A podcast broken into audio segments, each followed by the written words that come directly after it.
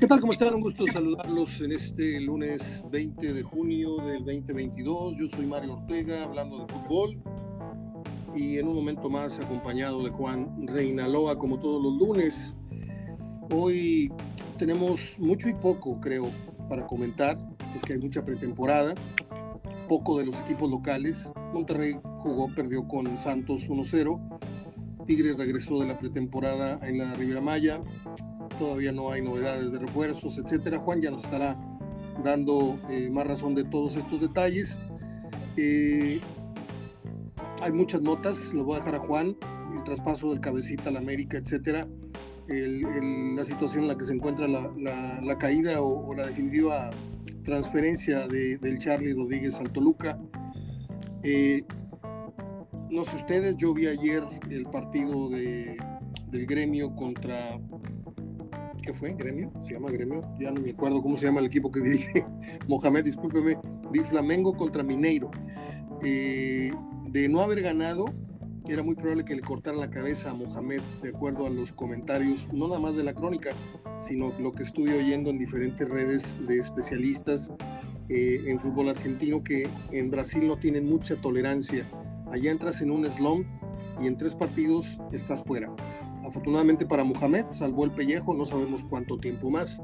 Eh, hoy hay varias efemérides importantes. Cumpleaños Nicole Kidman, cumpleaños John Goodman, cumpleaños uh, Lionel Richie, cumpleaños un gran actor como Martín Landau, eh, otro gran actor como lo es Danny Aiello eh, y el graciosísimo John Goodman que hizo el papel de Pedro Picapiedra, entre otros.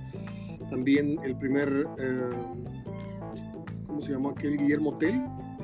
bueno, ahorita me acuerdo bien. Robin Hood, perdón, el primer Robin Hood del cine del que yo tenga conocimiento en, libros se llamó Errol Flynn, una película eh, pasada al color, este, muy simpática, que son, son de los años en los que las víboras andaban paradas prácticamente. Eh, al final, cuando termine la conversación con Juan, si hay tiempo para agregar un archivo más, porque siempre se nos va muy sabrosa la plática con Juanito, eh, agregaré algunos detalles de los festejados el día de hoy. No quiero tampoco empezar sin acotar que hoy cumple 44 años un histórico de el equipo Chelsea. Nada más que no abre mi página, ahorita les digo de qué se trató. Eh, bueno, al ratito, mientras Juan me comenta algo, yo, yo les afino esos datos de las efemérides deportivas del día de hoy. Ahora sí paso a saludar a mi compañero de fórmula los lunes y los viernes, Juan Reina Loa. Juanito, ¿cómo estás? Buenas tardes. Buen día, Mario, ¿cómo estás? A tus órdenes, saludos a todos. ¿Cómo anda ese ánimo? Bien, bien. Bueno, pues arriba. La verdad que tranquilo. Arriba ese entusiasmo. Eh, ¿Por dónde quieres empezar? ¿Qué es lo que más te llamaré la atención para iniciar con este San Lunes que está pesadísimo? Porque no sé si estés de acuerdo, yo lo veo muy flojo en cuanto a información. Digo, información hay mucha, ¿eh? porque se, se publican muchas babosadas en estos medios electrónicos, que si el chisme, que si este o que si lo otro, pero información pesada, sólida, no, no hay mucha, ¿eh? No, solamente el tema de, del cabecita Rodríguez al América, es la inminente corporación, es el tema nacional, después de ahí los debates, que si los ídolos envejecen pronto, que si mercenario, que si fue el último que le dio el título a Cruz Azul, que qué va a pasar ahora con la rivalidad. Bueno, pues es parte de lo mismo que ha acontecido siempre con los jugadores en el fútbol mexicano. De repente están en un equipo, triunfan y se los termina llevando otro. A Santos le ha pasado, eh, le pasó a Pumas también con Nico Castillo y que también lo incorporó el América. Y ahora lo da con Cabecita Rodríguez, ¿no? Que mucha gente en Cruz Azul ya comienzan a odiarlo futbolísticamente, ¿no? Y tratándolo de mercenario Nada más me gustaría hacer una analogía eh, muy similar, digo, no con los mismos términos de mercenario, porque obviamente pues las oportunidades siempre están. Eh, su lugar en la historia de Cruz Azul ahí va a quedar. Digo, a lo mejor no va a estar al nivel de un Miguel Marín, de un Carlos Hermosillo o de los históricos de los 70, pero al menos de la época contemporánea y del último título, pues definitivamente ese es, el lugar que tiene ganado Jonathan Rodríguez, el uruguayo en la historia de Cruz Azul. Y es similar a lo que le pasó a Carlos Hermosillo con el América. Un gol de Hermosillo le dio el título del 1989, 88-89 contra Cruz Azul precisamente. Después salió del América como un jugador pues con gran potencial, viene a Monterrey, después va o va a Bélgica, luego viene a Monterrey y después pasa a Cruz Azul y termina convirtiéndose en uno de los últimos ídolos que tiene la historia de la máquina. Es una historia casi similar, pero a la inversa ahora con el cabecita Rodríguez en caso de llegar al América. Y termina constituyéndose como un jugador histórico importante, tan es así que cada que hay una turbulencia en la cúpula de Cruz Azul, suena el nombre para presidir eh, eh, el equipo cementero, ¿no? O sea, eh, obviamente hay mucha distancia entre Aldo, Aldo de Nigris y, y, Hermosillo, pero tanto de Nigris empezó con abucheos en Monterrey por, por pasado Tigre, como, como el caso de, Cruz, Hermosillo con Cruz Azul, por venir del América. Y así otros jugadores ha habido infinidad. Hay unos que sí se han sobrepuesto y han triunfado, y hay otros que de plano fueron a fuerza y se notó, como el caso de Ramón Ramírez, que lo ha dicho hasta el cansancio. Cada entrevista que le hacen, el pobre Ramón tiene que contar la misma historia de no, yo no quería ir, pero no sé qué, no sé cuánto. No sé si te ha tocado. No, de Ramón no, no lo había escuchado. Sí, no, no. Eh, me acuerdo yo del gusano. Dale, dale, dale. del gusano Nápoles, que un torneo pasó al América y él sí menciona que, bueno, pues no, no se, no, no se explica por qué, porque él también no estaba de acuerdo con ese traspaso. Ok. Bueno, ¿qué otro tema quieres tocar, Juan? Porque no te noto muy, con mucho entusiasmo. Entonces, lo que quieras platicarme y te dejo para que vayas a comer o a descansar. No, no, o sea, entusiasmo, pues yo estoy normal, la verdad que no. ¿Andas bien? No, este, sí, sí, sí, todo tranquilo. Yo ya me recuperé, güey, traigo, más energía que tú. Ya, ya puedo estar sentado en mi escritorio después de dos semanas de estar haciendo el programa acostado. Ahorita estoy aquí, este, sentado frente a mi iPad, frente a mi computadora para tener dos, dos fuentes de información. Eh, mi perro que está, está enfermito, estoy muy preocupado porque trae un ánimo muy, muy decaído, no quiere comer, etcétera, pero es otro asunto. Eh, caso de Berterame se dice que es un hecho, pero de acuerdo a las versiones que escuché en un programa que para mí tiene veracidad, como es el programa de Verdirame, que mañana lo vamos a tener por acá, eh, se dice que no se hace el anuncio, ni se presenta, ni, ni llega acá, porque hasta el primero de julio quedaría libre, es lo que tengo entendido. Es un caso raro, es un caso raro porque pues todavía no, ya pasó tanto tiempo después de que habían anunciado los medios, obviamente el club no lo ha hecho oficial, pero al menos ya se ha dejado en claro que el jugador ya está palabrado, falta que falta que pues firme su contrato con Monterrey y, también lo anuncien oficialmente, pero pues está raro, ¿no? Está raro todavía, hay que esperar, como dicen, hasta que no firme, porque bueno, Monterrey se le han caído varias contrataciones. Ojalá no sea el caso, esperemos que, no lo sea. Y, esa situación de que el primero de julio, pues mira, no, no lo había tomado en cuenta. Eh, yo creía que porque, bueno, ya era un traspaso, obviamente, pues ya lo podías anunciar inmediatamente. Pero bueno, quizá a lo mejor son cuestiones administrativas y, y simplemente están dejando pasar el tiempo para respetar pues al menos ese, ese detalle ¿no? del, contrato de Berterame todavía con la gente del Atlético de San Luis y el Atlético de Madrid.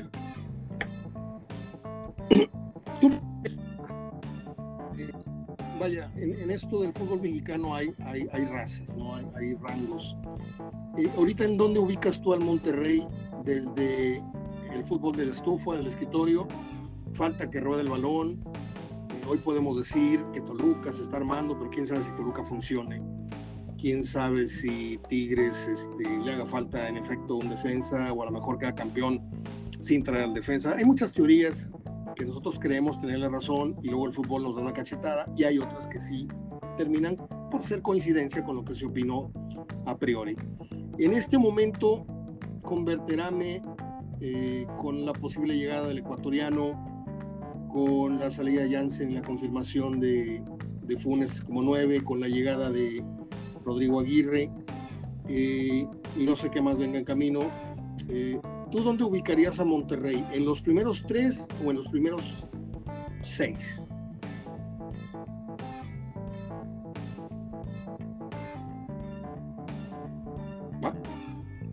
Me quedé hablando solo. Bueno, así pasa a veces. Juan sigue conectado. Estoy esperando que retome su, su comunicación, a ver si él...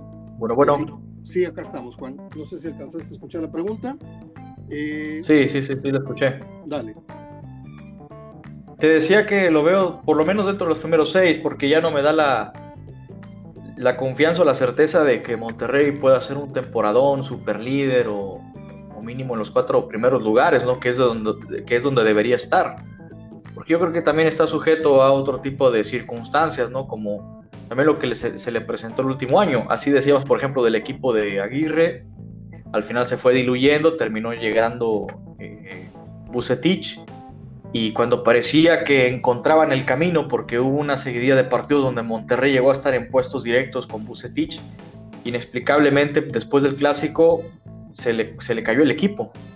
recuerdo la derrota contra Pumas, por ahí también otro partido donde deja escapar puntos y bueno, pues yo por eso tengo mis reservas de este equipo de, Monterrey. No dudo de la capacidad de Bucetich, pero al menos también aunado al hecho de poder funcionar estos nuevos socios que han traído para que eh, potencialice más las cualidades o el ataque y también las cualidades de Funes Mori. Entonces, vamos a ver un nuevo Monterrey en ataque, salvo Funes Mori, vamos a ver un nuevo Monterrey y es ahí donde yo espero, espero que Monterrey funcione, pero al menos no me atrevería a darlo como favorito para poder terminar super líder dentro de los primeros cuatro o aspirante al campeonato, a pesar de que tiene una gran plantilla. Sí, es que las dudas siempre están en cuanto a que estamos viendo un gran plantel, pero estamos esperando que levanten el nivel los que han quedado de ver y los que van a llegar, que den el kilo llegando. Son dos, dos ecuaciones diferentes. Uno, el reto de Bucetich es levantar a Romo, levantar a Pizarro, levantar a, Maxi. El otro viene medio, medio adaptado, que es este Rodrigo Aguirre, pero quién sabe, un equipo con otra presión, con otra competencia interna, etcétera, quién sabe.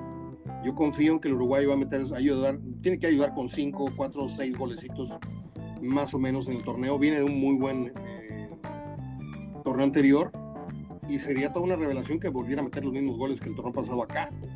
Este, porque acaba de estar más dividido la competencia por el gol, eh, este celo por el gol. ¿Mande? Sí, sí, sí, de acuerdo. También este otro apunte por ahí que considero es de que bueno, la última palabra no, la deja de tener Bucetich y yo creo que la clave está en al tener un plantel eh, vasto con, con, al menos en el papel eh, aspirante al título debe de, de darle competencia interna porque si va a continuar con jugadores que a lo mejor eh, no está en cuanto a la meritocracia, ponerlos a jugar es ahí donde va a tener problemas. Yo espero, por ejemplo, no le ha tocado porque, bueno, Funes Mori viene saliendo de una lesión, pero si Funes Mori no está en ritmo los primeros partidos, pues ni para qué meterlo de titular. Entonces, eh, yo espero que, que, así, que así sea y que también la competencia interna la ponga el entrenador y, y no, pues no le tiembla la mano, no le tiembla la mano para poder hacer funcionar desde esa perspectiva al equipo y que los demás encuentren la motivación. Yo creo que Funes Mori inicia, todavía le queda otro partido con América y no sé si otro más, eh, esto en pretemporada. El que no inicia es este Berterame, que no va a estar aquí para, para esas fechas eh, y si está no estará listo. Tengo entendido que juega en la jornada 2 o 3 este, total que así es el fútbol mexicano siempre, ¿no? Por lo general empiezan muchos los equipos, contrataciones tardías, que por desidia, que por tramitología, que por lo que tú me digas, pero eh, aplaudimos cuando un equipo está completo haciendo pretemporada. Son raras las, las veces, ¿no? Eh,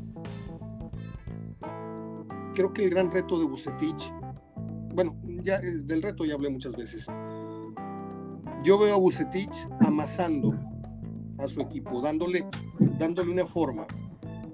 Y cuando esa, esa alquimia se dé entre lo que es la mano de Bucetich y el talento amasado o entrelazado, creo que Monterrey puede aspirar a cosas muy importantes, pero en el proceso de pongo a este, quito a este, quién está para arrancar y quién para hacer. ¿Te acuerdas de aquellos relevos de Santana? ¿Te acuerdas de aquellos relevos de, la flecha, etcétera?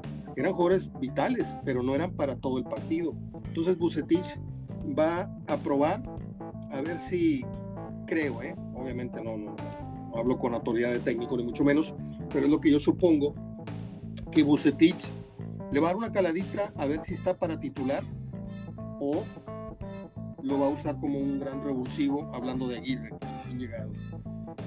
Viene de San Luis, tiene condiciones, tiene juventud, tiene gol, tiene futuro, tiene mucho cartel, se le ha inflado demasiado el cartel en estas últimas tres semanas, etcétera. A ver si no se nos volvió loquito, ¿eh? Porque tanto periodicazo, tanta fama, tanto estoy con Atlético de Madrid en algodones, tanto que podemos haber perdido el, el, Berterame con hambre y humilde de San Luis para haberlo aburguesado en muy pocas jornadas acá. O sea, ojo con ese dato. ¿eh?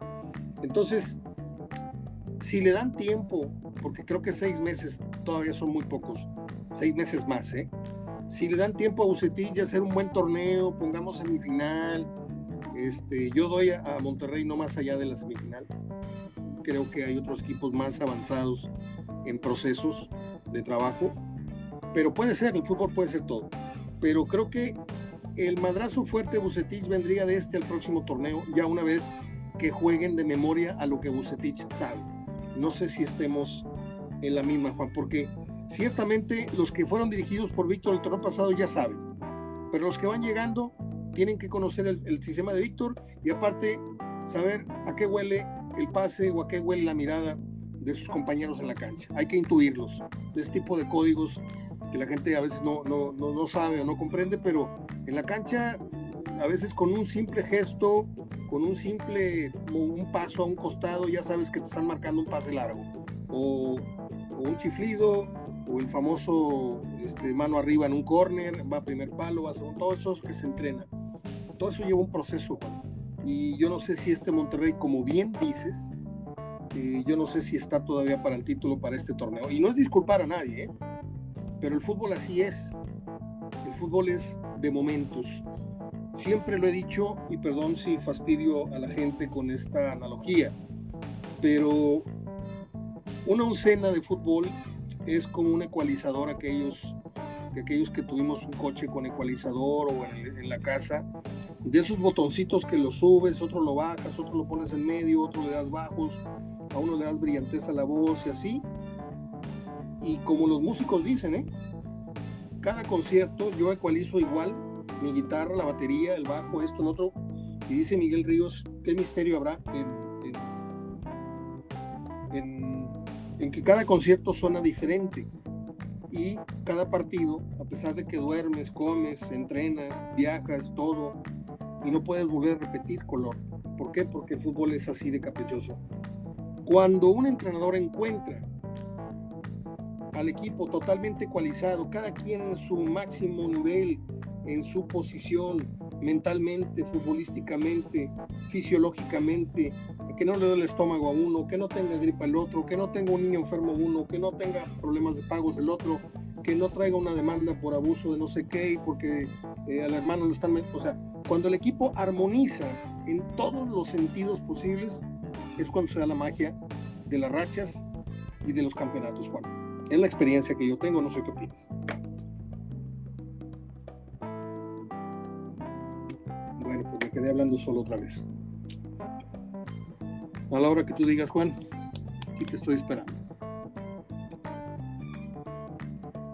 Sigue conectado.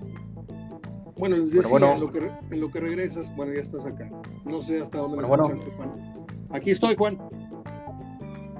Ahí está. Sí, sí, te escuché la pregunta sobre, hacías la analogía del tema de la mano del entrenador. Yo te comentaba que también coincido desde el punto de vista en que, bueno, el entrenador combinado con el talento, y hacías una disección perfecta de lo que podría ser el trabajo de Bucetich en un futuro si este equipo lo puede amoldar y amasarlo. Yo creo que atrás no va a tener problema porque tiene, me parece, un portero solvente. Eh, si lo comparamos con la década, o bueno, con, con la primera etapa que tuvo con el Monterrey, pues se tuvo un primer torneo que llegó al cuarto para las 12, tuvo muy aceptable, muy digno torneo que hizo, y después, bueno, ya sabemos cómo le fue con los campeones y los títulos. La historia es un tanto similar, a excepción de que entró de relevo a mitad del torneo el, año pasado.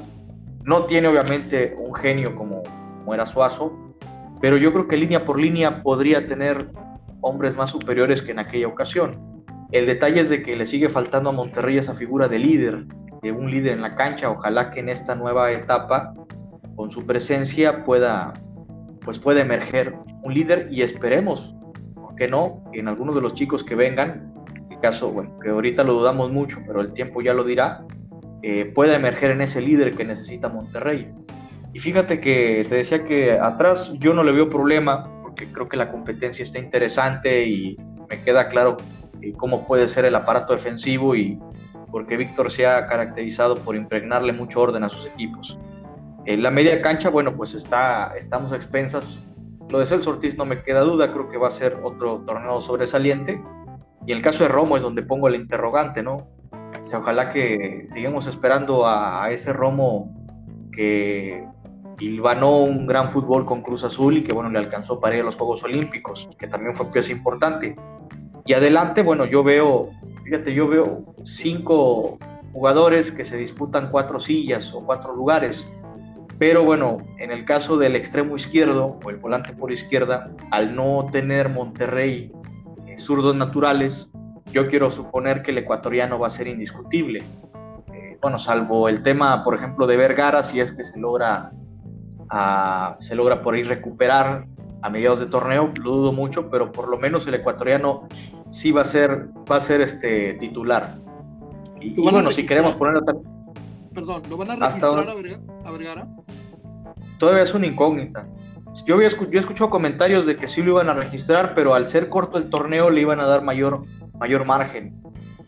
Porque el, el pronóstico, el pronóstico que se tenía era de que el, que el muchacho iba a estar para fines de agosto, principios de septiembre. Ok. Pues te digo, este, se ve muy padre las barajitas, este, parece como que vas a llenar el álbum, pero me tocó cuando en la primaria que te arrancabas comprando, salías de la, de la, de la, de la escuela y te ibas a la tiendita de enfrente y, comprabas 10 pesos y, y, decías, híjole, ya lo voy llenando, ya lo voy llenando. Y los mendigos de la, de la editora entraban a la, fase final y te hacían comprar y comprar y lo único que hacías era comprar barajitas repetidas porque no terminabas de llenarlo. Todavía no imprimían o, no, no lanzaban al, mercado las últimas 10 de las 100 o de las 500 barajitas. Yo, yo tuve varios álbumes de ciencia, de, de, caricaturas. Estoy hablando de los años 66, 68, cuando era, una, era un niño. Y parece que Bucetich tiene muy buenas barajitas, pero falta que, que peguen, ¿eh? Porque antes no usábamos resistor, antes nos, nos, mi mamá me hacía engrudo y con eso pegaban y otras se despegaban. Ojalá y haya suerte. Vamos a cambiar el switch, ahora vamos a hablar de Tigres, porque si no la gente se va, se va a enojar. ¿Qué me puedes contar de Tigres? Yo no tengo gran cosa que decir. Pues de que avanzan las horas y el tema de Carlos González eh, todavía está en el aire, aunque según las versiones eh, de compañeros de la prensa que se está a punto de arreglarse con Toluca, que era lo que comentábamos, al Toluca no encontrar el delantero bomba, ya este, pues, en una desesperación, patadas de ahogado, le intentaron ofrecer a Radamel Falcao, este jugador colombiano que, que está en el Rayo Vallecano, que ha sido una gran figura, un delantero internacional, pero que bueno, él padece de sus lesiones, ¿no? Las lesiones no, no lo han dejado eh, sobresalir en los últimos años.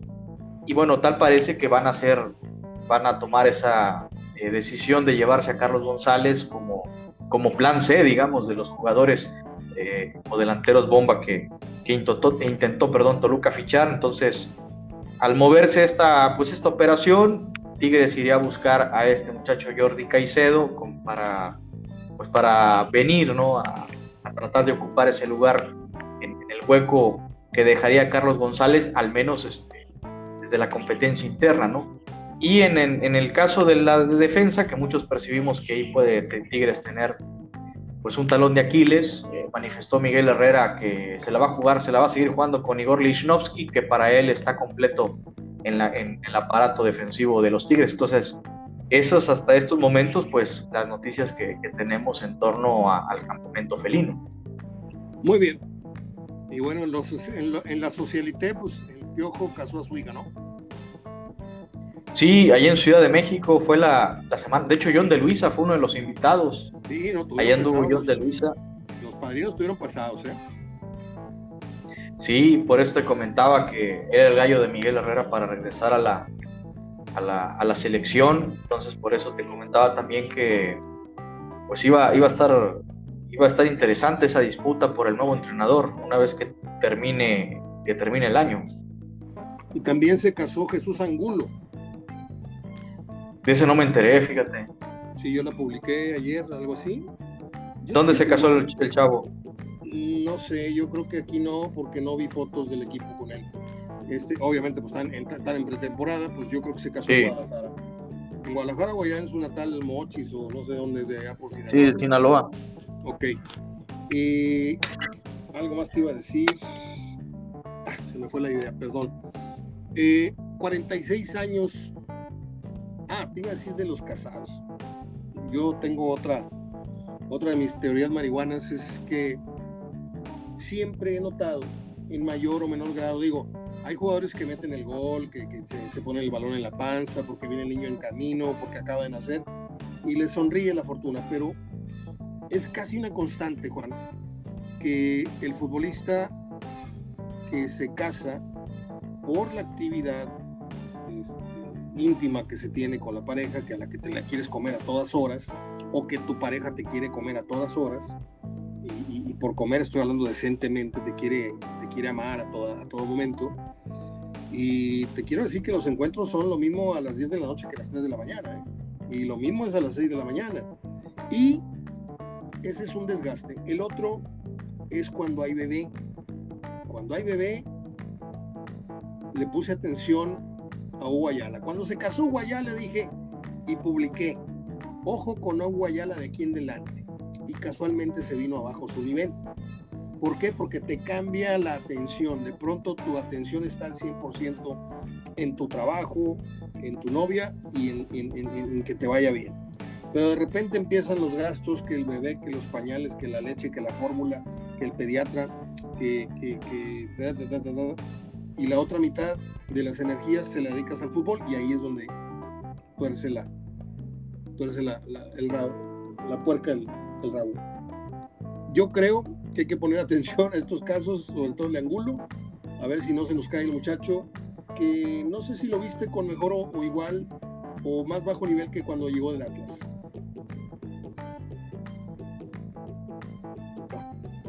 Otra vez.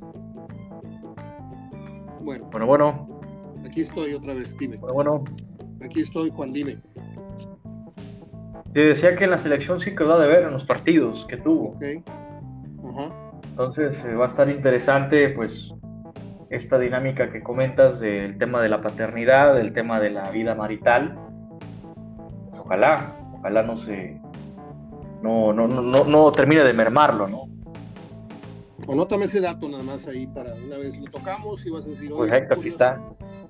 Ok, 46 años, Juan, de la primera vez que este hombre, eh, Panenka, cobró un penal a su estilo, asombró al mundo y de ahí vinieron un montón de réplicas. Eh, publiqué hace rato la historia del penal. El penal en sí, bueno, ya lo hemos visto muchas veces de él y de otros cobradores, pero Antonín Panenka cobró por primera vez en la Eurocopa del 76 durante la tanda de penales tras el empate a dos goles después de la prórroga en la final entre Checoslovaquia, la entonces Checoslovaquia, y la Alemania Federal. Un penal que pocos se atreven a cobrar y los que se atreven, no todos lo meten. Sí, la verdad que es una, y, de hecho yo creo que hasta ha ido perfeccionando, ¿no? Porque si te pones a analizar el penal que cobró Antonín Panenka, pues fue así suavecito, pero el balón sí iba a cierta velocidad. Hemos visto otros cobros que han sido un poco más elegantes, por ejemplo, yo me acuerdo los de Sidán, los de Loco Abreu eran un poco más de potrero, de barrio, de, este, de cómo se llama, eh, de llano. Pero bueno, es, yo creo que son de las ejecuciones más, más temerarias, pero pues a la vez más famosas, ¿no? Que nos ha dejado el fútbol y, mira, yo desconocí ese dato que hoy, cumplía 40 años esa, esa ejecución, pero... 46. 46, perdón. Sí, fue en la, Eurocopa del, del, 76, si no me equivoco, ¿no? Una final contra la URSS. Sí. Entonces, eh, pues mira, qué interesante, qué buen, qué buen dato. Y no sé si, si, después de la chilena debe ser la jugada más, pues quizá más eh, de las más aplaudidas en el fútbol. Sí, de las más emblemáticas, sí. Sí. Estamos de acuerdo. Sí, este.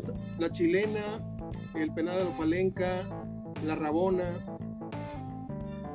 Sí, en, en México no recuerdo qué jugadores, este, bueno, eh, mexicanos me refiero, obviamente, pues en el fútbol internacional han existido algunos. Acabo de nombrar a Zidane, que inclusive metió un gol así en la final.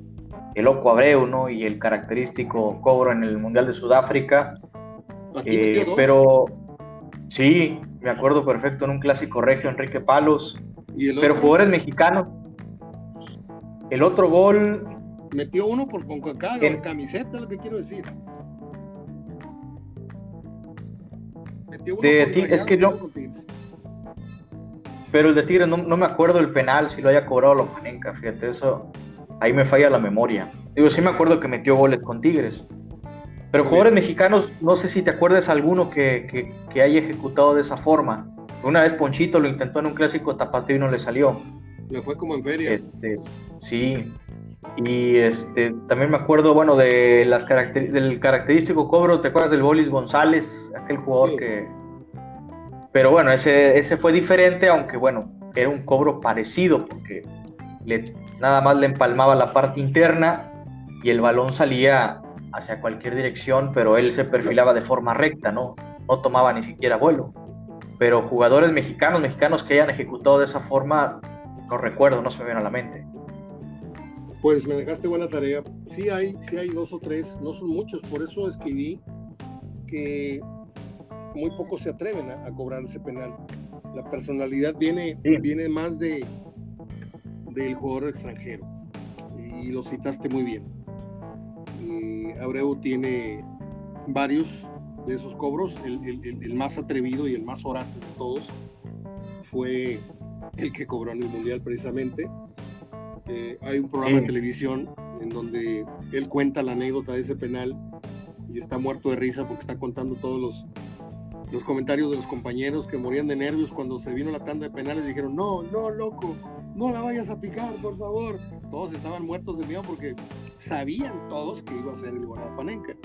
Y pero es que, fíjate, dime, dime. Y lo interesante que me llamó la atención que él mencionó que no estaba viendo la, la tanda de penales, no sé si te acuerdes. Ajá. Le pregunta, le pregunta a un compañero, creo que era Jorge Fuchile, un este, lateral que tenía uruguayo muy aguerrido, le pregunta que si a dónde se estaba tirando el arquero.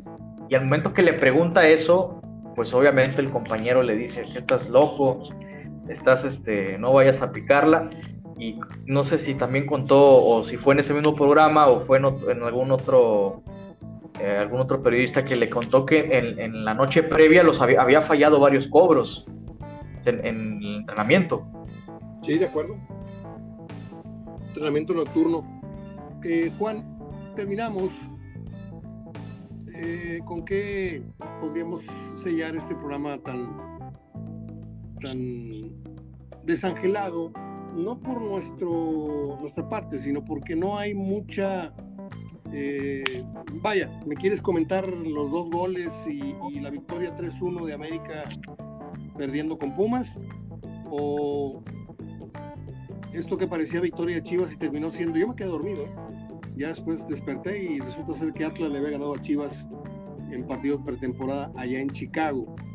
Eh, me, chuté todo, me chuté todo el partido, como te dije, de Mineiro con, con Flamengo. Es una cosa bárbara lo que juegan los brasileños. Es una velocidad. Sí, la verdad. Eh, hubo, mucha paridad, perdón, pero yo no sé en cuántos años, digo, ya, ya olvídate de, jugarle al tú a tú a, los europeos.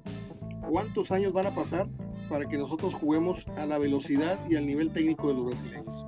Esa fue la lección que me, que me terminó de, quedar después de ver ese, ese juego. Ahora sí te escucho, Juan. Sí, destacar eso del fútbol brasileño que quizá aquí en, México conocemos cómo es eh, la selección, conocemos a Brasil por medio de la selección, pero su fútbol también es, la liga brasileña yo creo para mí es la mejor del continente, porque tiene mucha tiene una competencia bárbara, porque ahí son eh, Palmeiras, Flamengo, Atlético Mineiro, Santos de Brasil, eh, algún otro equipo que se me escape. Ah, dice también la bronca que se armó en el Inter de Porto Alegre contra Botafogo. Esa, la vi en redes sociales. Y además allá tienen un sistema de, ligas donde la primera división, bueno, el, año no lo tienen como año, como año como nosotros, que empieza en agosto a, de un año y, después en el mayo del, siguiente, lo tienen en año natural. Allá comienza el año, de enero a, abril se juegan con los campeonatos, ellos le llaman estaduales, que bueno, son los de, de cada estado de allá de Brasil, el campeonato paulista, el campeonato carioca, son como copas entre los equipos tradicionales y los equipos de, divisiones menores que, bueno, también pertenecen a la región. Y a partir de mayo, que bueno, pues ahora fue la excepción, comenzó un poco más temprano, comenzó a fines de abril por el tema de la calendarización del Mundial, pero entre mayo y noviembre juegan la primera división que es el Brasileirao, que ellos le llaman el Brasileirao. Entonces, este, es una cosa bárbara porque de 20 equipos, cuatro son los que descienden, juegan eh, equipos, este, o sea, juegan, hay equipos tradicionales que se han ido al descenso. Ahorita está, por ejemplo, el Cruzeiro, un equipo muy tradicional también de, del, mismo, de la misma ciudad del Horizonte, de donde está Atlético Mineiro. Está en segunda división, no ha podido volver. Entonces eso te habla de una competencia bárbara también que existe en este, en este fútbol y ojalá que le, se cortó.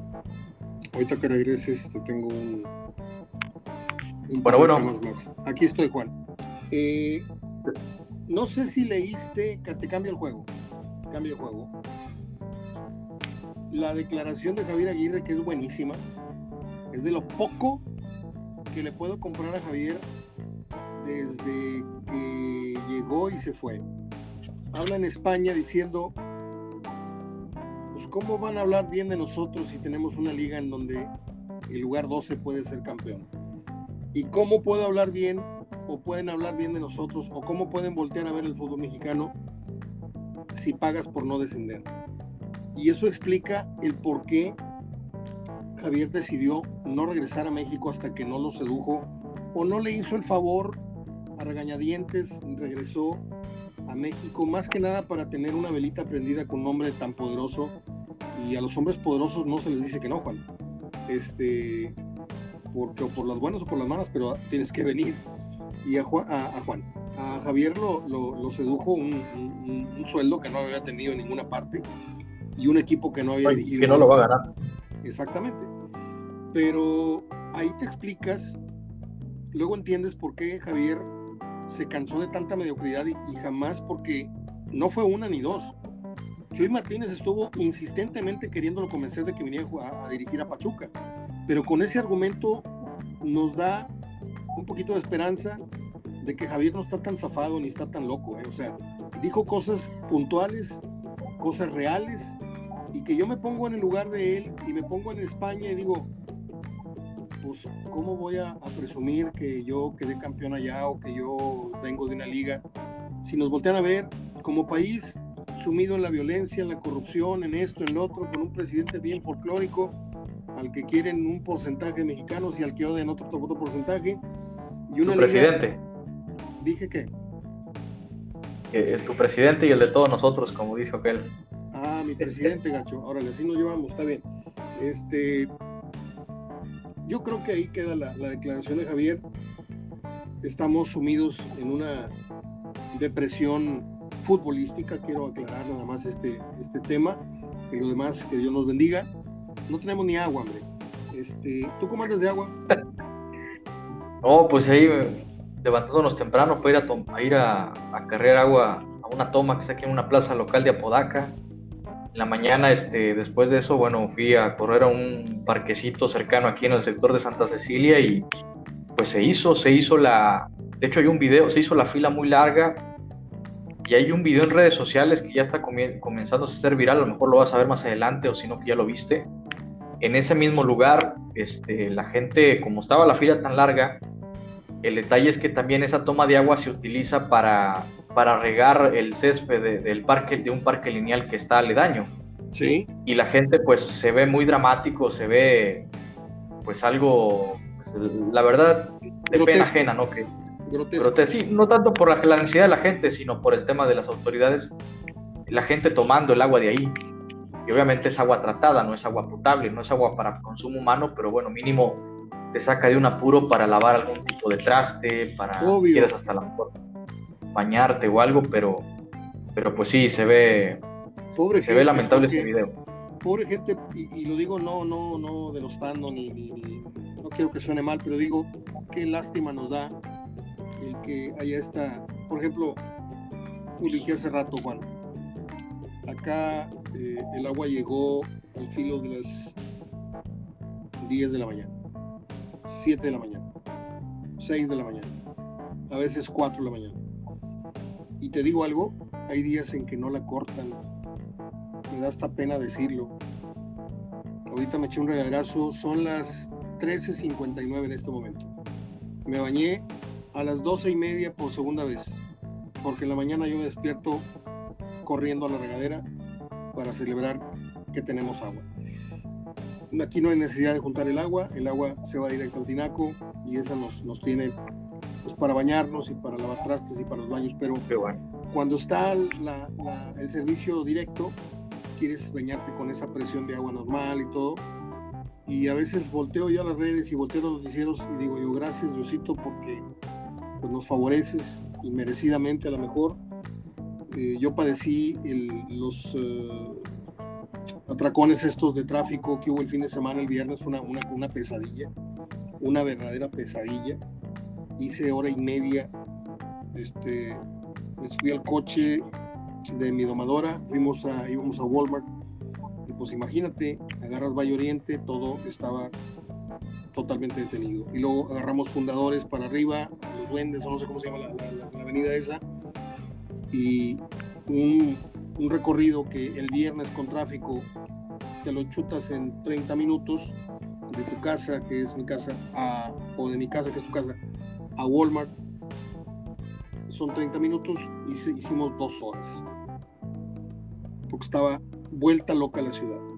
Gente atravesada en las calles, continas, videos a granel en las redes sociales. Me dio mucha risa una persona que gritó, nos vamos a bañar a casa de Samuel. Algo así estaban gritando, este, pero en el fondo no es de risa lo que está pasando. Y bueno, ya terminamos, Juan, porque ya se puso muy dramático esto. Eh, estamos hablando, ¿te parece el viernes? Sí, claro. Sí, sí, sí. Nada más para recalcar que acá en la zona, desde el jueves no tenemos agua entubada. No me digas. No ha llegado, sí. Y bueno, según esto, mañana ya se restablece el servicio, pero eh, el- toda la zona de Apodaca, la parte oriente de San Nicolás, Escobedo y parte también de Guadalupe y Juárez, nos quedamos, este, bueno, eh, estuve leyendo que es el 40% de, la, de los habitantes de la zona metropolitana se están viendo afectados Sí, por esta, bueno, según el gobierno, que se jugó agua de un ducto de cuchillo. sí. Pero sí, desde el jueves, desde el jueves no tenemos este agua entubada, o sea que llegue agua a, a los hogares como, como lo había establecido el gobierno de, de 6 a 11 de la, de la mañana. Pues mira, ya te invité varias veces una carne asada, no viniste. Ahora te voy a decir, te invito a que te vengas a bañar a mi casa. si. Muchas gracias, de verdad que te agradezco mucho la hospitalidad. Es todo, amigo. No, este, te mando un abrazo. Este, hierve el agua. Oye, ¿cómo te ha ido con el agua para beber? también está escasísima. Mi hermano dice que anduvo de súper en súper, de Oxxo en Oxxo, dice que no, no menos de 8 o 10 Oxxos, no menos de 2 o 3 Walmarts, no menos de y no encontraba garrafones de esos grandotes de agua. También ahí está eh, el negociazo, ¿eh? La gente está escondiendo el agua, y está subiendo de, de, peso, están subiendo de, de precio. Estamos peor que si nos hubiéramos bombardeado, con todo respeto te lo digo. No hay muertos, pero estamos muertos de desesperación, de angustia, de sed.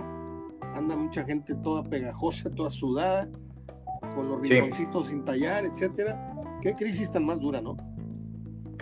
Sí, fíjate que del agua de consumo, afortunadamente, esa no ha escaseado. Bueno, te voy a decir por qué. Eh, obviamente, las de marcas de purificadoras muy conocidas como eh, Bonafón, Ciel, dos. Ay, te perdí. Bonafón, Ciel, desde ahí me vas a volver a repetir. Bueno, bueno, bueno, bueno. Desde Bonafón, Ciel, te perdí. Sí, esas marcas grandes no, no hay agua en ninguna tienda de autoservicio ni en, ni en supermercados aledaños. Ojo. Pero sí están a... Ojo. Sí. Bonafón, hay todo el agua que quieras a partir del video de los repartidores que sacaron en Facebook, no sé si lo viste, un camión de Bonafón llenando agua en una llave particular y aplicándole los sellos. Entonces se vino una campaña de desprestigio a nivel nacional. Entonces está dejando mucha gente los botes de Bonafón y esto sí me tocó verlo porque yo decía qué raro. Le dije a mi, a mi domadora, le dije, oye, qué raro que nomás hay, hay agua.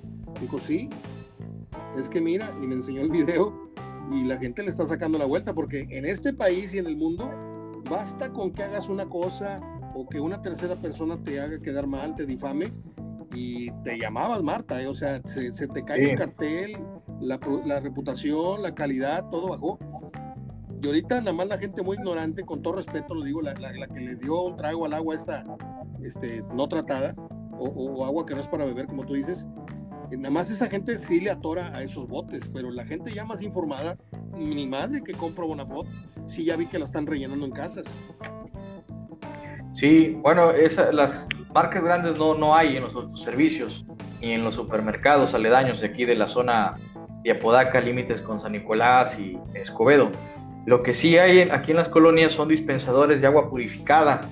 Eh, por lo menos he detectado como 5 o 6 y afortunadamente si se hace la fila, es, vas y rellenas tu garrafón por una, eh, entre 15 y 20 pesos y bueno, el agua está, está bien, está, no es de marca comercial, pero pues, está purificada. Pues no nos hemos enfermado, no nos hemos morido, como decía el chavo. Bueno, ahí si se te empieza a poner verde la lengua y me avisas.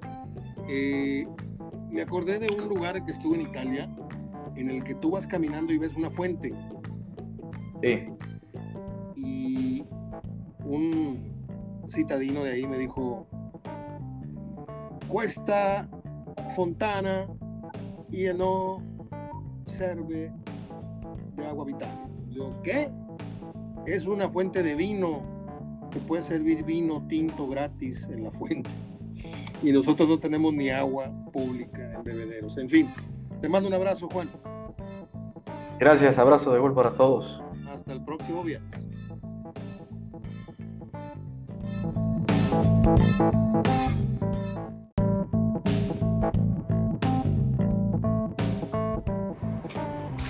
Bueno, aquí les voy yo con el epílogo del programa. Como les dije, hoy me siento mejor.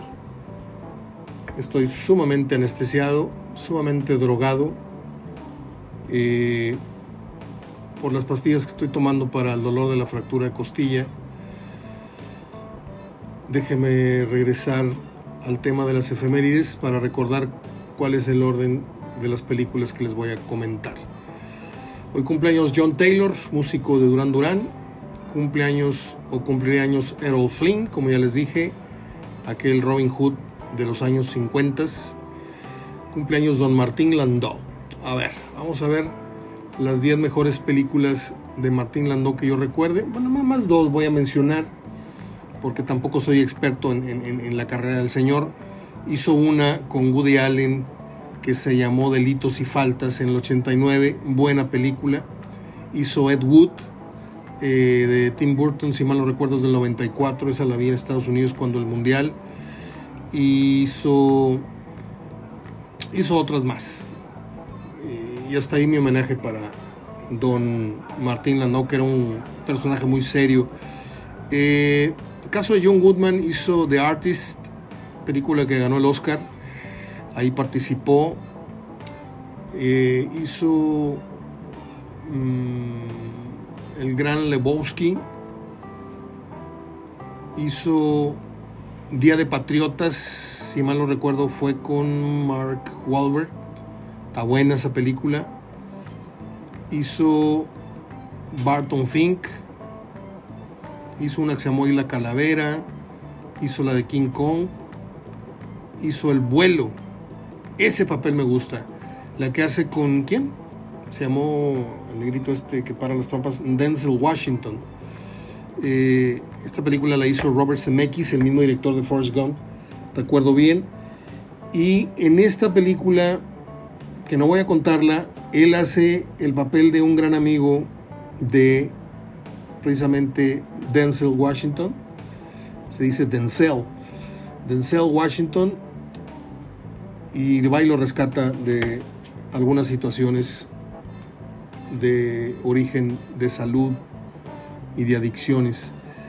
Está el golpe perfecto o la curva, no sé cómo le pusieron acá en español. Eh, esta película que hizo Clint Eastwood, eh, que es de béisbol, también sale ahí.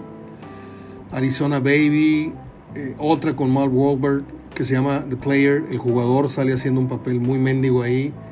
Eh, Calle Cloverfield, está medio jalada de los pelos, a mí me gustan esos temas, pero no me gustó la película. Una casa que está con un pasadizo muy, muy secreto a varios metros bajo la tierra. No la recomiendo. Eh, está Daños y Prejuicios, ya la dije. No, esa era la de Martín Landau. Está Daños y Prejuicios. Sale como actor. Sale con Ah, sale con Tom Hanks, tan fuerte, tan cerca, se llamó la película. Por cierto, qué penosa la, el video de Tom Hanks, en donde viene regañando por ahí a unos fans que por accidente empujaron a su esposa saliendo de un evento. Y al que le grita y al que regaña es a un muchachito que tiene una discapacidad. Y, y más penoso es el video previo a ese acontecimiento en donde se ve a Tom Hanks dando una, un agradecimiento, una conferencia, no sé, y se le ve un evidente, evidente, una evidente temblorina en la mano, que no saben si es producto de la diabetes o es Parkinson ya, pero ya es de la, de la temblorina de la fea, ¿eh? Estamos esperando noticias a, a ver si sale algo de Tom Hanks. Volviendo a John Goodman, The Sea of Love con Al Pacino y con. Siempre se me olvida el nombre de la mujer. Siempre se. Eh, Ellen Barkin, ¿puede ser? ¿Puede ser Ellen Barkin? Esa película está muy buena, ¿eh? Sea of Love. Bueno, ya terminé. Eh, ¿Qué otro artista me queda pendiente? Danny Aiello hizo Hechizo de Luna. Es un gran, es un gran actor, Danny Aiello. Vean, Hechizo de Luna de 1987 con Cher y véanla a pesar a pesar de que sale Nicolas Cage. ¿eh? No lo soporto, pero es tan bonita la película y es tan linda la, la historia. Él sale haciendo el, el, papel de un padre.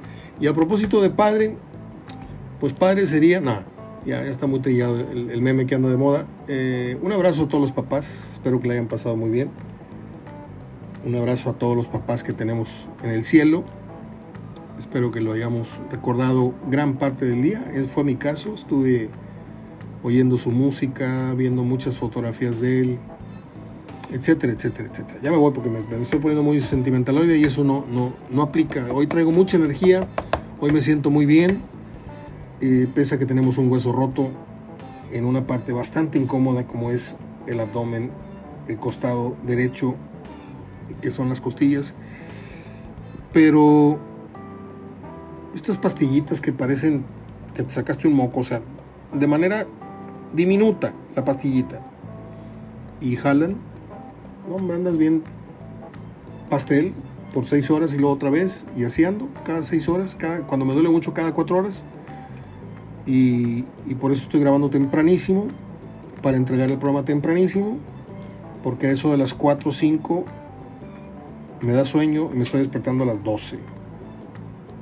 Y luego despierto dos horas, tomo algo, me ceno un sándwich y a dormir otra vez. Nada más que despierto a las 6, 5 y media, 6. Pero traigo invertido todo esto del sueño por las pastillas en las que estoy durmiendo lo de la noche, lo estoy durmiendo en el día.